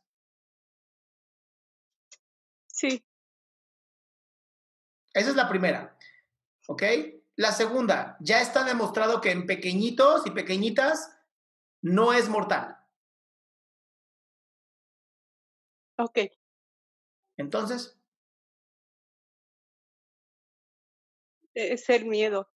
Claro, pero no es un miedo porque no es real. Es un temor. Es una fantasía tuya que estás poniendo afuera y la estás maximizando. Entonces, necesitas empezar, no sé si tienes algún tipo de religión o creencia o algo que te pueda ayudar. Sí, soy católica. Bien. A mi manera. Está bien, pero crees en un Dios. Sí. ¿Por qué este Dios amoroso te haría daño a ti en este momento? No, no me haría daño. Exacto. Entonces, si para ti la religión, o a tu manera, no me importa, pero a tu manera, te puede ayudar, ¿qué está pasando con tu fe? Estoy perdiendo. O te están poniendo a prueba. No entendí, perdón. Te están poniendo a prueba también. Es, tienes que fortalecer tu fe, tienes que fortalecer el hecho de ya saber que no estás saliendo, no puedes contagiar a nadie, no te vas a contagiar tú. Aprende a vivir tu presente con tus nietos, disfrútalos. Pero en vez de disfrutarlos, estás sufriendo por lo que puede llegar a pasar en un mundo fantástico tuyo, catastrófico. Ok. Te estás comiendo tu presente, mi amor. Dile, cállate. Ok. Ve, escucha a tus nietos, son una belleza. Sí, gracias, es mi nieta, la más pequeña. ¡Disfrútala, chinga! De verdad, cada vez que tengas dudas, observa a tu nieta y piensa, ella, ella está viviendo su presente. Tengo que aprender. Sí, doctor. ¿Va? Va. Listo, mi amor, te mando un beso. Muchas gracias. ¿A ti? Bueno, es que yo tenía una duda, bueno, es que tengo un problema, es un miedo mío que a veces yo, bueno, desde chico pensaba en la muerte. Ok. Y este, pues ese, me, o sea, cuando yo me muera, ¿qué es lo que va a pasar de mí y eso? Y como para tratar de quitarme ese dolor, pues, o sea, como que grito, o sea, hablo cosas y pues como que exploto porque no sé cómo quitarlo y a veces me despierto en la noche o estoy haciendo tarea o algo y no puedo, o sea, me bloqueo completamente. ¿Cuál es tu pues peor miedo con el respecto a la muerte? Es que cuando me muera, ¿hacia dónde me voy a ir? ¿O qué es lo que va a pasar de mí cuando me muera? O sea, ¿para qué vine? Porque, o sea, ya vivo y todo, pero cuando me muera ya dejé de existir. Y ese es mi mayor temor, o sea, estoy muy, muy, Oye, Ricardo, ¿no sientes que te estás preocupando por algo que en algún momento te va a pasar y no estás explotando quién tú eres y la potencia con la que tú estás aquí en esta vida? Por nada más estar pensando lo que va a pasar en algún momento de tu vida, te estás perdiendo tu presente. Sí, algo. Entonces tienes una gran excusa para no vivir tu vida, para no sacar lo mejor de ti, para no explotar tu potencial, porque pues en algún momento te vas a morir. Sí, pero ¿Y cómo puedo hacer para cuando empieza a sentir este dolor, o sea, esto, como ese miedo? Haz lo siguiente, vas a tomar una respiración sumamente profunda. Así, mira, así. Te vas a inflar lo más que puedas. Ok. Ok, después vas a sacar todo el aire. Todo, así. Todo. Y no vas a respirar, nada más lo vas a dejar afuera y te vas a quedar sin respirar. ¿Ok? Ok. Entonces vas a inhalar, vas a exhalar y te vas a quedar así hasta que tu cerebro te diga, respira pendejo. Entonces vas, no es broma lo que te estoy diciendo, es una excelente manera y es una técnica maravillosa para hacer un, cortocircuito en tu cerebro y regresar a ti. Entonces, cuando estás con el corazón así, latiendo a todo y digas, no mames, no mames, no mames se te habrá olvidado completamente pensar en esas pendejadas. Ahora, ¿tú qué, qué estudiaste? Estoy estudiando enfermería ahorita. O sea, no mames, me tengo un chingo de miedo de la muerte, pero me voy a poner a ver un chingo de muertos. Sí, es que como tengo también, desde los 15 años estoy de socorrista como paramédico y se, mi primer paciente se me murió a los 15 años. No, no se te murió a ti, cabrón. No se te murió No, no se me murió, se murió, pues porque no, no resistió, pues. Exacto, dice lo que Porque le tocaba, Ricardo. Le tocaba. Todos traen, todos traen una fecha de caducidad. Así funciona la vida. ¿Ok? Entonces, no se te murió a ti. El, el paciente se murió como se muere mucha gente en el mundo. Así es. Ahora, ¿cómo tú como enfermero puedes ser la mejor versión de ti y hacer que cada uno de tus pacientes de verdad viva la mejor vida aunque le quede una hora? ¿Cómo? Pues siempre me preocupo por ellos, platico con ellos, hago que se sientan muy bien, o sea. Entonces dentro de ti, dentro de ti hay amor, ¿verdad? Y hay pasión. Así es. Cada vez que pienses pendejadas de la muerte, recuerda que la pasión es mucho más poderosa que la muerte. Sí, ok. Y es, mira, y si eso no fuera cierto, hoy todavía escuchamos música de Mozart y Beethoven, cabrón. Yo escucho música de Beethoven. Cabrón, si esos tipos después de 400 años o no sé cuántos años lleven muertos, los seguimos escuchando, es porque algo bueno habrán hecho. Creo que son de 1800, algo así. Sí. ¿Ok? Ok. Listo, mi querido amigo. Pásala bonito. Gracias. Hola. Hola, Adrián, ¿cómo estás? Bendito Dios, muy bien, mi amor. Qué bueno. Haciendo lo que amo, ¿qué te puedo decir? Perfecto, lo haces muy bien, te felicito. Oye, mira, yo tengo una situación un poquito pues para mí delicada, mi mamá está delicada, ella vive en Aguascalientes, yo vivo en el Distrito Federal, en Ciudad de México. Mm, por esta situación no quiero ir, este, por miedo a contagiarlos. Mi mamá está ahorita muy delicada. Okay. Eh, mm, pero estoy entre sí voy, no voy. Aparte aquí tengo pues trabajo que estoy haciendo en casa. No es tan fácil dejarlo. Pero me, tengo esa carga muy fuerte de que los estoy dejando solos. Allá está mi hermano. Ajá. Pero los estoy dejando solos. ¿Cómo, ¿Cómo es que tú los estás dejando solos? Porque no apoyo. No apoyo por, por estar aquí. o sea, me siento culpable. ¿Cómo tendrías que apoyar? Pues igual estando con ellos, llevándolos al doctor, apoyando a mi hermano para que no esté con toda la carga con él. ¿Y por qué elegiste estar en la Ciudad de México? Nosotros somos de aquí. Ellos se fueron a vivir, mis papás hace como dos años, se fueron a vivir a Aguascalientes. Sí. Y yo decidí quedarme aquí por el trabajo y por mi novio. Entonces yo estoy por eso aquí. Entonces tú aquí ganas dinero. Sí. ¿Y tienes una pareja? Sí. ¿Y vives con tu pareja? No. ¿Pero se no, ven? No, vivimos juntos. Sí, sí, nos vemos seguido. Ok. ¿Y tus papás qué edad tienen? Mi papá tiene 90 y mi mamá 80. Ok, sería muy riesgoso que tú fueras para allá. Sí. O sea, literal podrías matarlos. Literal. La respuesta la tienes. Ok. La respuesta la tienes, mi amor. Es un virus que sí mata, aumenta muchísimo. Después de los 70 años, aumenta muchísimo la mortalidad. Muchísimo. Entonces, ¿para qué? Ok. Sí. Sí, sí, eso sí. no Ahora, quita el contacto, ¿eh? Me eso genera. No quita, eso no quita hablar por teléfono con ellos diario, apoyar Ah, no. a lo mejor económicamente. O sea, eso no lo quita. Claro. Claro, claro, claro, claro. Y sí, y eso estoy en contacto con ellos, pregunto, y, y lo que les puedo ayudar desde aquí, pues adelante. Pues entonces, Pero ahora, ¿cómo? culpable. Pero como, aparte me genera mucho estrés. ¿Cómo? Me genera estrés estar eh, pensando en que a mi mamá le pueda pasar algo más. Mi papá, pues como es grande, ya no le, ya no puede estar tanto ayudándola a ella. Entonces me genera todo ese estrés de que, pues que no se compone, ya lleva muchos, bueno, como dos meses así. Entonces, ¿cómo puedo no ponerme tan ansiosa? No, ansiosa vas a estar. Eso sí no te lo puedo quitar. Es más fácil que bueno, es más fácil que puedas vivir más en el presente, estar con ellos, contacto con ellos, amarlos, hablarles si se puede diario, o sea, el estrés no se te va a quitar, amor.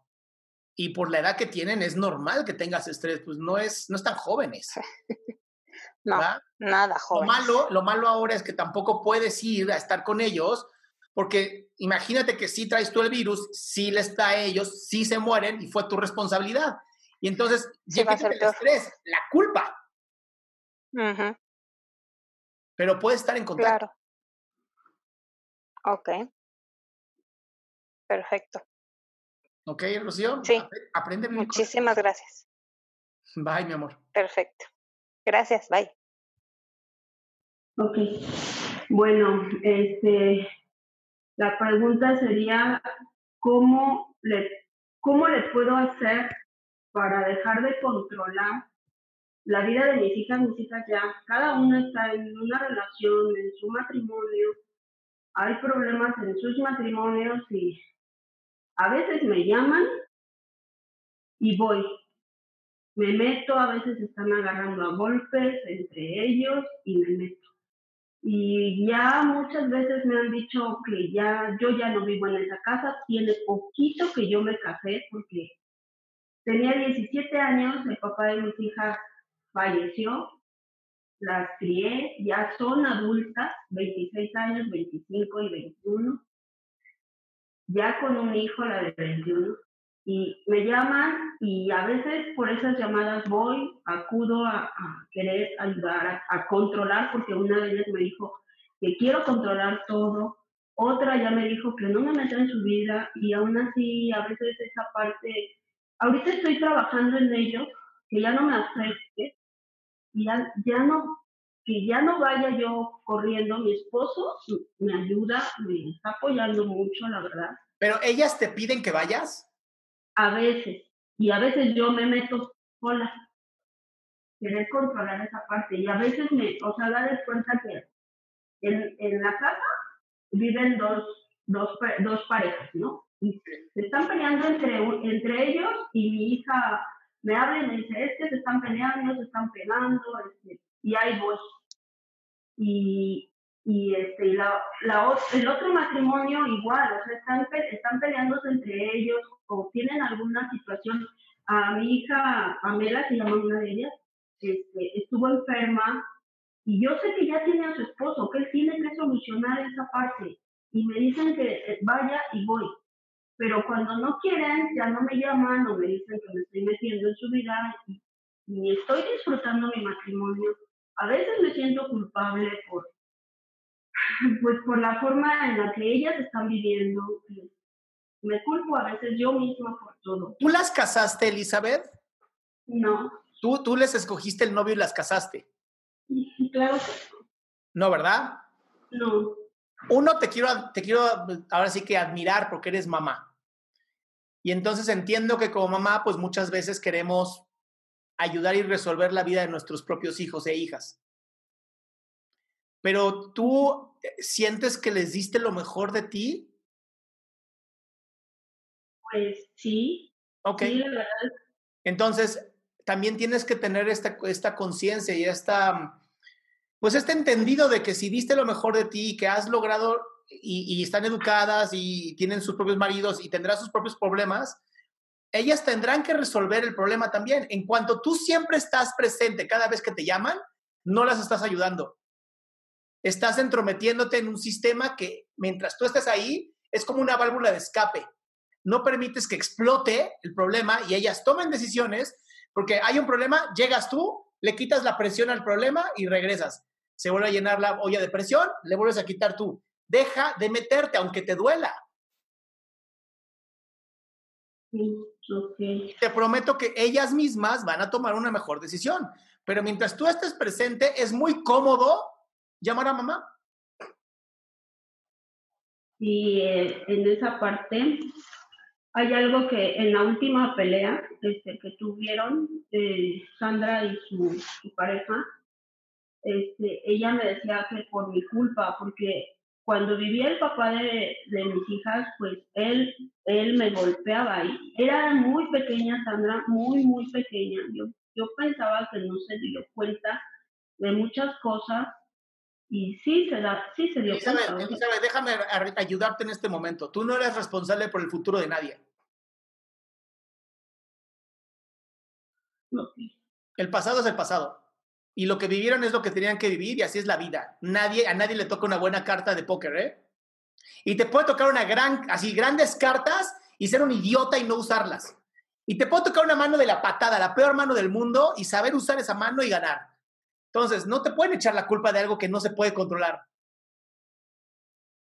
Además, ella misma, esto me causa así como que muchas cosas porque ella misma, Sandra, aparte de que me culpa de que su relación esté mal porque me dio y todo eso, ella ha consumido drogas. No, a ver, Elizabeth, ya, ya, es, ya es puro chisme, mi amor. No es tu responsabilidad. Si ya están casadas, si ya tienen sus propias parejas, ya salieron de tu casa. Ya es su problema, tendrán que resolverlo ellas y tú tendrás que también esperar. ¿Ok? Sí, la última pregunta, Adrián, rapidísimo. Dale. Este, bueno, esa parte sí, la he estado ya analizando mucho y por eso me atreví muchísimo a entrar en esta. La verdad te felicito por todo lo que haces. Gracias. Me quedan claras muchísimas cosas. Estoy escuchando a las personas que hablan y la verdad es que en algunos de esos casos hay un poco de reflejo hacia mis hijas, ¿no? y hacia mí más que nada, pero igual, o sea, tiene bien poquito que yo decidí casarme. Em, ni siquiera he disfrutado bien mi matrimonio. ¿Y, pues cómo esa parte? O sea, esa parte es la que yo quiero, quiero disfrutar, quiero ser feliz, quiero de verdad ahora ya vivir. Fueron 17 años sola y, y con ellas, ¿no? Elizabeth, la única forma de disfrutar tu matrimonio es disfrutando tu matrimonio y cada vez que te llamen tus hijas decirles, mi amor, yo te eduqué muy bien, resuélvelo. Y ya, no hay de otra. Y pide el apoyo a tu marido para que cada vez que quieras ponerte a ser la mamá gallina, te diga, no, mi amor, ya no. Buenas, ¿me escuchas? Escucho perfecto, desde España. Genial. Primero bendecirte y decirte, Dios te bendiga por aparecer en mi vida. Gracias. Es un placer enorme. Lo prometido es deuda. La semana pasada te estuve siguiendo y te dije que esta semana te iba a llamar y te iba a comentar mis problemas y aquí estoy. Dale. Ayer por la mañana, eh, no fue ayer, fue, no sé, en algún momento de la tarde, un vídeo que subiste por el tema de despertar por la mañana y contar de 5 hacia atrás. Y esta mañana lo he hecho. A las 7 de la mañana desperté y bueno, una hora más tarde conseguí hacerlo y levanté de cama a las 8 de la mañana, recogí mi habitación, limpié todo y me puse en funcionamiento. Eso. A tope. Eh, a ver, estoy nervioso, no te voy a mentir. Respira, respira. Y eh, bueno, me ha llevado tres meses muy largos. Mm, aquí en España ahora mismo son las 3 de la mañana. ¡Wow! ¿Vale? Sí, son las 3 de la mañana. Eh, ahí son las 8, si no me equivoco, ¿verdad? Casi. Bien, te tengo controlado. Eh, a ver, eh, me he echado así una pequeña siestilla para poder estar hablando contigo esta noche. Y mm, voy a empezar por un pequeño recomendación para toda la gente que te sigue. Y en base a un vídeo que tú también subiste en TikTok, de decir, ¿por qué es tan difícil dar el paso a hablar con un psicólogo? y comentabas que por mm, algo como por miedo, creo que decías, ¿no? Por temor o por miedo propio. Hay que armarse de valor. Totalmente. Hay que reconocer que tienes un problema. Hay que hablar con la familia y echarle valor y decir, si, si eh, de cierta manera, bien, ya estoy nervioso. si uno pide ayuda cuando le duele, yo qué sé, mm, una contractura, ¿no? Y vas y, y, pagas para que te arreglen esa contractura, pues de igual manera que en el momento que te tienes el problema de un problema emocional o un problema en tu vida, tal, también pides ayuda y pagas por esto. Lo que tú haces es una bendición. Gracias. Es una bendición. Y bueno, yo tengo, como te comentaba, llevo tres meses de adaptación, de reconocimiento de, mis problemas y entre ellos el más grande que no puedo permitir que me siga pasando. Es el tema de agresividad. Pero no es una agresividad física, de maltrato físico, de va, te pego, te agarro, no. Es una agresividad de utilizo mi cuerpo en formato de acorralamiento. Y a nivel general, no solamente me pasa mucho con las mujeres, pero es a nivel general.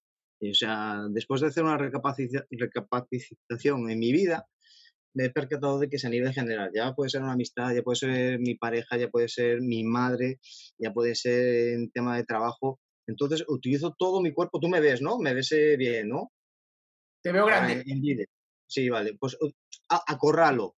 Tiendo a acorralar a la persona. Te acercas a la persona para acorralar. Sí, tiendo a acorralar. Entonces, eh, no puedo permitir que me siga pasando esto. Y, a ver... ¿Pierdes, ¿pierdes la conciencia cuando está pasando esto? Yo creo que sí. O sea, se te hace borroso, ves como en túnel. No, no tanto, pero igual sí que pierdo un poco la noción de decir, eh, eh, no, o sea, no soy consciente en el momento de decir, eh, ¿qué estás haciendo? Pero después sí, y digo yo, verga, ¿qué carajo que estás haciendo? ¿Sabes? esto, esto, Víctor, que me estás contando, ¿en algún momento tú lo viviste de pequeño? Sí, y te cuento, llegué, eh, a ver, eh, te voy a hacer un pequeño resumen muy cortito de en estos tres meses. Yo recientemente eh, llevo tres meses separado de la mujer, con la cual me llevo de maravilla con ella. Hablamos, tenemos una hija en común de tres añitos. Me pilló, antes del coronavirus, me pilló empezando a separarme de ella. De vuelta junto a mi madre. Ok. Eh, intentando imponer mis normas dentro del hogar, por lo que visto desde afuera es lo que me comenta. Y claro, es hogar, son 13 años viviendo sola, llego yo, abarco todo, tiendo a abarcar las cosas, a, a mm, ¿cómo se dice? Invadir. Sí. De, no, tienes tu hueco, quédate ahí, no, invado. Allí por donde paso, invado y abarco todo. Vale, Ruptura con la pareja, ya te digo, me llevo bien con ella muy bien, practicamos, eh, yo voy a ver a mi hija a su casa, ella viene aquí a casa de la abuela, eh, podemos quedar en una cafetería, estar juntos sin problema, hay buen rollo, hay buena relación. Eh, no sé si acabaremos volviendo otra vez el día de mañana, no lo sé, Dios dirá. empieza el coronavirus, cambio de trabajo a un trabajo mejor, he hecho una semana y justo empieza el tema de coronavirus, el encerramiento en casa y después ya empiezan los problemas con mi madre, eh, discusiones, falta de entendimiento, comprensión y bueno, poco a poco, en, tres meses, recalco, tres meses, un periodo de adaptación y de conciencia, decir, qué es lo que te está pasando, por qué te está pasando, y llegas a un punto de decir, pues eso, das muchos pasos reconocer que tienes un problema, hablar con la familia, dar el paso de levantar el teléfono y decir, tienes que ponerte manos de un profesional, que eso lo he hecho hoy, y bueno, y actualmente pues ahora estoy contigo. Entonces, ¿de dónde desemboca toda esta rabia o, toda esta ira que yo creo que piensa por ahí? Es eh, mi padre. Cuando yo era niño, yo vi a mi padre maltratar a mi madre, yo vi a mi padre maltratar a mi abuela, o sea, mi padre maltrataba a su madre y maltrataba a su mujer. Y eso yo lo viví en mis carnes. Al igual que también maltrató a su, a su hijo. Tengo un hermano. Entonces digo yo, mierda. Porque también me pasa lo mismo que le está pasando a él. O sea, yo estoy maltratando psicológicamente a mi mujer, también maltrato psicológicamente a mi madre y tengo una hija. Y tengo una hija. Sí, te entiendo, Víctor. Por desgracia estás repitiendo la historia y esto es muy común, ¿ok? Tenemos cuatro necesidades básicas los seres humanos. La conexión con alguien más, el reconocimiento, que la gente sepa quiénes somos, la certeza, una casa, comida, ropa, y la incertidumbre, ¿no? Que haya sorpresas, que haya variedad en la vida. Estas son las básicas, las cuatro que todos tenemos que pasar. El problema que tú tienes está en reconocimiento has encontrado que la violencia, porque lo aprendiste de papá, la violencia, el imponerse, el dominar la zona, es la mejor manera de ser reconocido y conectar con las personas. Lo bueno es que existen formas terapéuticas de salir adelante. Bien. Y sí es importante, Víctor, que, que trabajes contigo, con psicoterapeuta, semana con semana, consecutivamente, porque es, el problema es que es algo ya aprendido, o sea, tu cerebro sabe que así tiene que reaccionar, no hay más. Aunque tú conscientemente digas, no lo quiero hacer, hay todo un software detrás que sabe que cuando pasa A tiene que activar B. Sin, así funciona. Lo que hay que hacer es meter un A1 cada vez que sale A, A1, se cancela B. Y para eso es un trabajo terapéutico. Y es un trabajo de mucha paciencia y es un trabajo de ser muy consciente, pero no es porque tú seas violento por ser mala persona. Tú eres violento cada vez que se presenta algo que hace que sea necesario ser reconocido. Y la mejor manera que has encontrado es la aprendida. Porque además observabas que pues si papá hacía lo que hacía y aún así todos seguían con él, funciona. Sí, de hecho mi madre hecho 25, 24 años con él, hasta que tal. Y mi pareja, pues llevamos siete años casados y también me pasó lo mismo y, y dijimos, hasta aquí. Lo, bueno es eso, que mm, dentro de, todo esto malo, que es lo que todo el mundo me dice, no, o sea, apenas voy a tener que creer porque que tengo un fondo de, muy bueno, pero te matan, eh, siempre me lo repiten y nunca tomé conciencia hasta el día de hoy que tuve tres enfrentamientos ya con mi madre, uno de ellos bastante grande. Y es el tema de, tienes un fondo muy bueno, pero te pierden las formas. Te pierden la forma de hablar, la forma de, utilizar todo tu cuerpo y de decir tal, o el indicar, el señalar, el gesto, la mirada perdida, eh, una mirada que se me pone como, parece como que si fuera, me saliesen los ojos de, de, la órbita. Sí, por lo que te decía, es un programa. Literal, tienes un programa en la cabeza que cuando pasa A, tiene que pasar B para que ocurra C. Así es el programa. ¿Has escuchado hablar de Daniel Goleman y su libro Inteligencia Emocional? No. Bueno, si puedes leer su libro, es una belleza, se llama Inteligencia Emocional y te va a ayudar mucho a entender cómo es que estos programas se integraron en tu vida y hoy se activan automáticamente. Se conocen como secuestros emocionales. Entonces, hoy no puedes ser puesto como culpable, pero desde ahora ya eres responsable. Entonces, mi, mi forma hoy de ayudarte es, Víctor, eh, hoy vete a dormir para que mañana puedas aprender a buscarte ya tu primer terapeuta. Mi recomendación rápido sería cognitivo-conductual para que te ayude a romper con la conducta. El problema se llama conducta nada más. El trasfondo es, la conducta no está siendo la que yo quiero. Ya si después quieres aventarte psicoanálisis y encontrar el porqué y bla, bla, bla, y tardarte años, adelante. Pero ahorita lo importante está en la conducta. Resuelve la conducta y se van a resolver muchos de los problemas. Bien. De ahí también el tema de la insistencia de decir, pues, te pongo un caso presente porque fue lo que me pasó hace un par de días con mi madre, que fue el tema de, bueno, tuvimos una bronca, ¿vale? Pasaron las horas del día y yo me recupero, me, me encontré otra vez con ella y digo, todavía sigues enfadada conmigo por el problema que pasó al mediodía, que fue una tontería, tal. Y yo le pregunté, pero ¿por qué estás enfadada conmigo? Si no era capaz de contestarme, lo único que fue capaz es que, es que no me pediste permiso. Y luego hacía bla, bla, bla, bla, nada, nada, ¿sabes? Balbuceaba, pero no me respondía y yo persistía y persisto y persisto y persisto. Y eso me pasa mucho. Y va todo relacionado con todo lo que vamos a hablar. El tema de ser reconocido, ser, bueno, ser responsable y romper con la conducta, ¿no? Eso es lo más importante. Y vuelve a ser lo mismo. El hecho de que tu mamá no te responda es buscar el reconocimiento sin entender que muchas veces cuando la gente que tú te juntes, como el sistema es un sistema que ha aprendido a estar dentro de la violencia, buscan continuar con las mismas conductas, porque son las que certeza, te da certeza, ya sabes que así es y son violentos y ya. Por eso hay que hacer un cambio y es un cambio desde adentro, desde tu corazón, desde decir, ya no quiero ser así. Lo que acabas de decir ahorita, quiero cambiar. Ya, ahí es, ese es el primer paso tú ya lo reconociste, tú ya sabes que hay una fuerza exterior que te puede ayudar, que es un psicoterapeuta. Tercer paso es ir con el psicoterapeuta. Ya no sé si quedarme contigo a hacer estas charlas online ya por vía privada, ¿eh? Pues mira, será un placer, pero preferiría que sí eh, estuvieras en España para que pudieras trabajar con alguien ya en persona.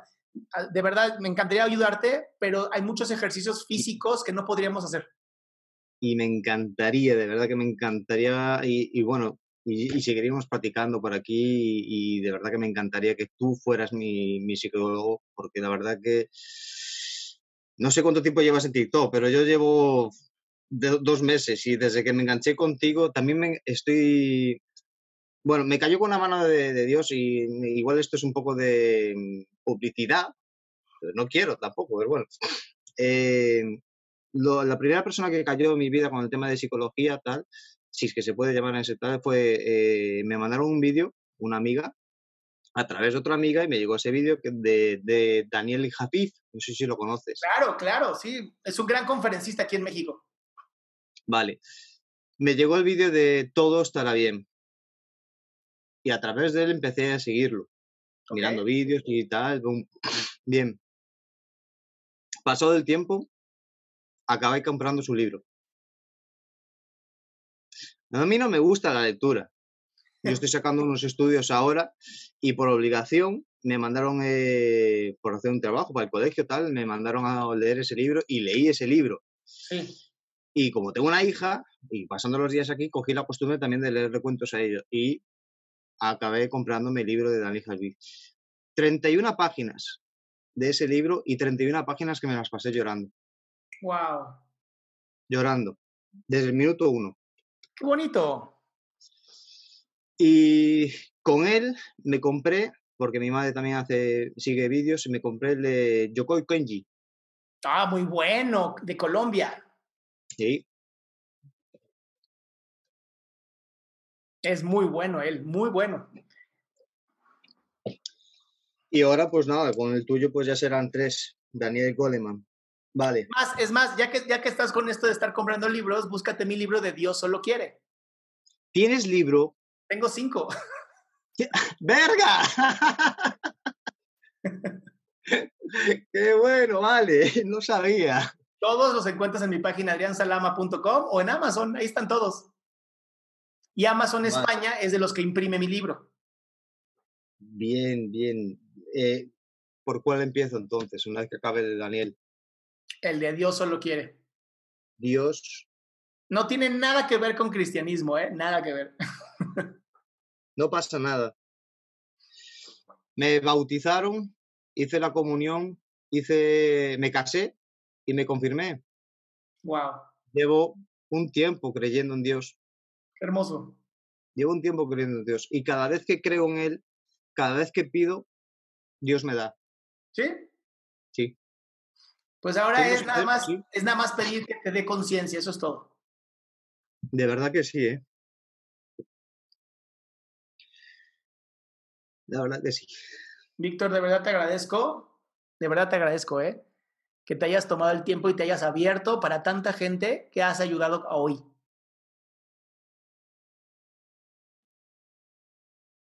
Porque se requiere mucho valor para lo que tú hiciste y para lo que ha hecho cada una de estas personas hermosas que están aquí.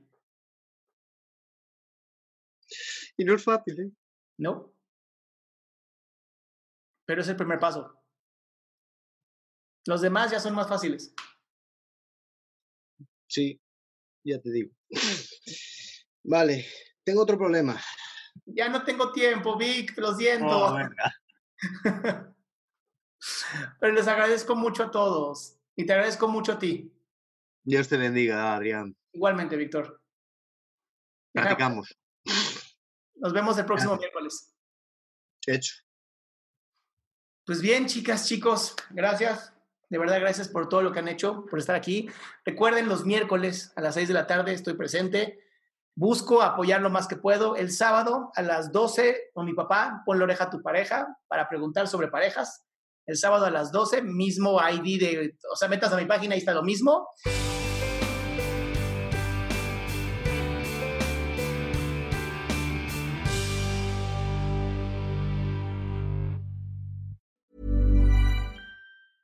Ever catch yourself eating the same flavorless dinner three days in a row? Dreaming of something better? Well, HelloFresh is your guilt-free dream come true, baby. It's me, Kiki Palmer. Let's wake up those taste buds with hot, juicy pecan-crusted chicken or garlic butter shrimp scampi. Mm. Hello Fresh. Stop dreaming of all the delicious possibilities and dig in at HelloFresh.com. Let's get this dinner party started.